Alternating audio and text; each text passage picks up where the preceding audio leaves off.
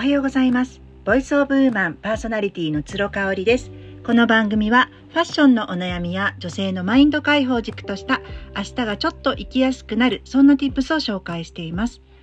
なんか昨日の音声ですね、私いつも AirPods であの聞き直しているんですが、ちょっとなんか音量が小さかったかなと思いました。えっと、いつも通り、あのの距離でね、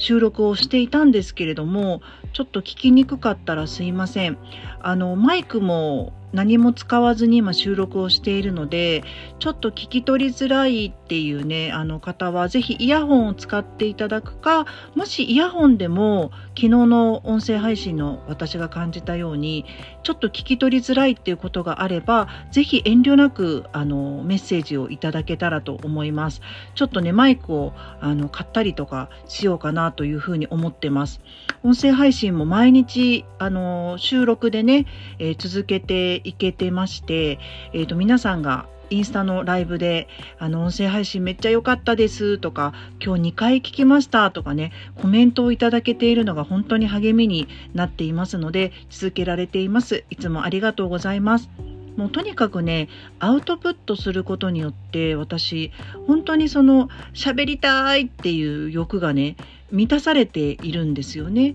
あの例えばお友達とかさ家族とかに話聞いてってなるとその時間をあのいただくわけじゃないですか。でやっぱりそういう話聞きたくなかったよっていうことも相手によってはあると思うんですよね。例えば愚痴だったりとかさ今日もねあの、まあ、愚痴ではないんですけれどもちょっとあのある方の音声配信を聞いてね私が思い出した乳幼児を抱えていた頃に思っていたモヤモヤとその解決法についてシェアしたいと思います。ある方の音声配信、えー、デジタルミニマリストの綾島さんの音声配信ですね。本当にね、綾島さん、あの、お子さんがちょっとこう今体調が不安定みたいで、あの、それもあってね、あの、音声配信の内容もやっぱりちょっとこう外に向かってねあの愚痴を言いたくなるようなあの内容が少し多いかなってもそれはね仕方がないと思います。やっぱり子どもの体調っていきなり来るししかももうすごく大事な仕事だったりすごく大事な約束があった時に限って子どもって熱を出すんですよね。で綾島さんの場合はあの旦那様もすごく協力的でなんですけど、まあ、今あのリモートワークも一段落してですね旦那さんがあの出張も復活されたりとかあのオフィスに行く機会がまた増えてきたのでまあなので綾島さんがやっぱりあの熱をねあの出して保育園お休みにしちゃうとお子さんの世話をワンオペでやるっていうことになると。でまあ家で仕事をしているお母さんの方が融通がやっぱり聞きやすいというふうに思われがちなんですよね。ただやっぱりワーママハルさんの話とかも聞いているともう子供がいるともう全く仕事にならないと。いうことはねよくおっしゃってますし私もそれはあのもう在宅で仕事をしてから10年近く経ちますんでねあのひしひしとわかるわけですもちろんね仕事がそんなに立て込んでない時はあの仕事を家でやってるっていうのはメリットしかないんですよねあの子供の面倒も見れるしその合間にちょこちょこ仕事をするぐらいのねあの量感であれば問題がないと思うんですけどね。そんな綾島さんがやっぱり先日もお子さんがですねずっと熱を出して、まあ、あのお仕事もお休み保育園もお休みっていう状況であのバスに乗ってね小児科に行かれたらしいんです。やっぱりミニマリストの方だけあってですねもう車は手放したっていうのはずっと前からおっしゃってますよねなのであの小児科がお家から離れているとすると交通機関を使わざるを得ないですよねでそのバスの中でねあの結構混んでて朝であの通勤ラッシュの時間だったのかなあの優先席の席をですね、まあ、半分ぐらいあの健常の若い方が座っていらっしゃったのにもかかわらず席を譲っていただけなかったっていう経験を話されてたんですよね。でやっぱりこうあのすごくモヤモヤしたしバス降りた後にもうつい口に出してしまった。なんで譲ってくれないんだろうと。自分は子供を抱っこ紐で抱えてて、で、ベビーカーは持ってたかどうかわかんないんですけど、まあその傘をね、天気が悪かったんで持っていたり、ものすごい量のママザーズバッグを持っていたりとかね、あの、しているのに全く譲ってもらえなかった。すごくモヤモヤしたっていう話をされててね。でもやっぱりそこで終わらないのが、あの、素敵だなと思ったんですけど、あのやっぱりそういうモヤモヤは手放していかないと自分の中にずっととどまり続けるし結局社会とかねあの他人への不満で終わってしまうとやっぱりそれは手放どんどん手放していきたいなまだ練習中だけどっていうことなんですよね。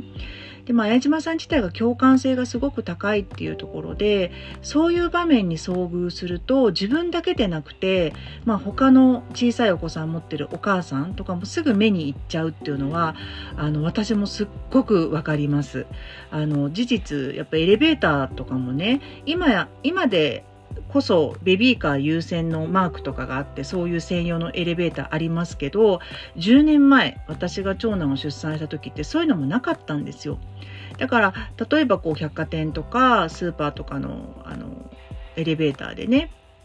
バーッと来てでもう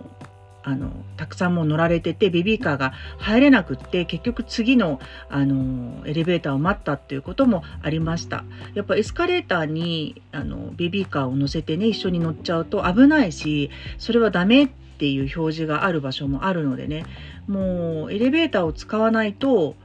いけないのにもかかわらず、エスカレーターを使わずにエレベーターに乗って乗っちゃってるので他の人がっていうのがねあってものすごくモヤモヤしたんですよ。でまあ私がじゃあどうしたかっていうと私もやっぱりねあのだからといってそういう人たちに対してこうずっとぐちぐちぐちぐち不満を持ち続けるのは嫌だなっていうふうに思ったし小さい子供を持ってることが自体が弱者であるっていうふうにあの自分をあのなていうの卑下したくなかったんですよね。自分がこう社会的に弱者になってしまった小さい子供がいる自分がねそういうふうに思いたくなかったっていうことであのやったことがあります。でもともとやあの、まあ、綾島さんは車を持たれてないということなんですが私はもうあの次男が生まれてしばらくですねまだお昼寝も、えーと必要だった34年前ですねだから次男が5歳ぐらいになるまでは車を持ってました自分の車を。で、えーと、その分のですね、えーと、駐車場代も自分で払ってました。それはもうあの主人にお願いをして、まあ、車自体はね主人が出してくれたんですけれどもあの駐車場代結構高かったんですけどねそれはもうあの必要経費として払ってましたでそれをすることによってやっぱりねあの交通機関を使わずに子供2人乗せられてしかもお昼寝しちゃってってくれちゃったらすごいラッキーみたいなね。で泣いても全然ドキドキしないしっていうのがあったのであのやってましたまあただね綾島さんはあの関東にお住まいなのでちょっとどこかわからないんですけれどもあのお住まいなのでなかなか車を持ったりとかすることは難しいかもしれないですけどね文句を言うぐらいだったらっていうところで私も主人と話し合ってですね、あのー、車を運転してました。で、えー、と4年前ぐらいですかねにもうあの車もいらなくなったなって思って子どもたちも歩いてくれるしお昼寝もそろそろなくなるかなっていうねあの頃合いを見計らって車売りました。であの駐車場ももちろん解約をしたっていうところで実質5年ぐらいは運転してたかな。うんただやっぱり子供が泣いちゃったりとか話しかけてきたりとかすると運転中も危ないは危ないんですよね。なであのー、正直ちょっと車の運転自体もそんなに自信がなくなってきたんでやめたっていう経緯がありました。なので交通機関はねほぼ使ってないですね。2人を連れて子供2人を連れて電車に乗ったり、えーと、バスはもう絶対乗ったことないし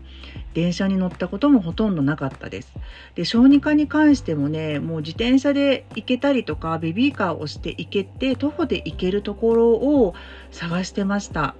なのでまあすごく有名なところでねあの絶対ここじゃないといけないでもバスと電車で行かないといけないっていうところとかはもう私は諦めてですねもう近くのところに行ってました。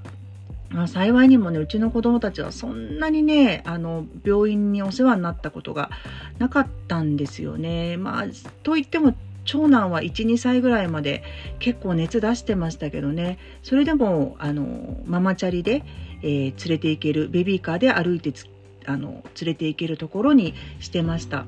やっぱりこうで、えーと、先ほどのエレベーターの問題なんですけどエレベーターもですねあのやっぱり使うような場所の時は抱っこ紐で必ず行くようにしていたりとかしてました。なるべくね行かないようにしてたりとかもしてましたね。そうするとエスカレーターにポンって乗れたりとかするので抱っこ紐だと。うーん。なのでね正直私子供たちが小さい時はあんまりお出かけしてなかったかもあのするとしたら公園ぐらいで歩いて行けるところとかだけにしてました。あの出かけたい気持ちはあったんですけどやっぱりね交通機関で子どもたちに静かにしなさいっていうのも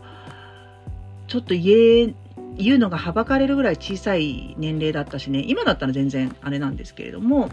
うん、やっぱ子供がね3歳とか2歳とかね、そのぐらいの時5歳以下ぐらいの時はあのとにかくストレスをためないような行動パターンを自分の中で作っていたかなっていうふうに思います。なんかねちょっと相島さんの音声配信を聞いて私があの少なからずともですね工夫していたことがありそれを思い出したので今日はシェアしてみました。最後まで聞いていただいてありがとうございました。それではまた明日。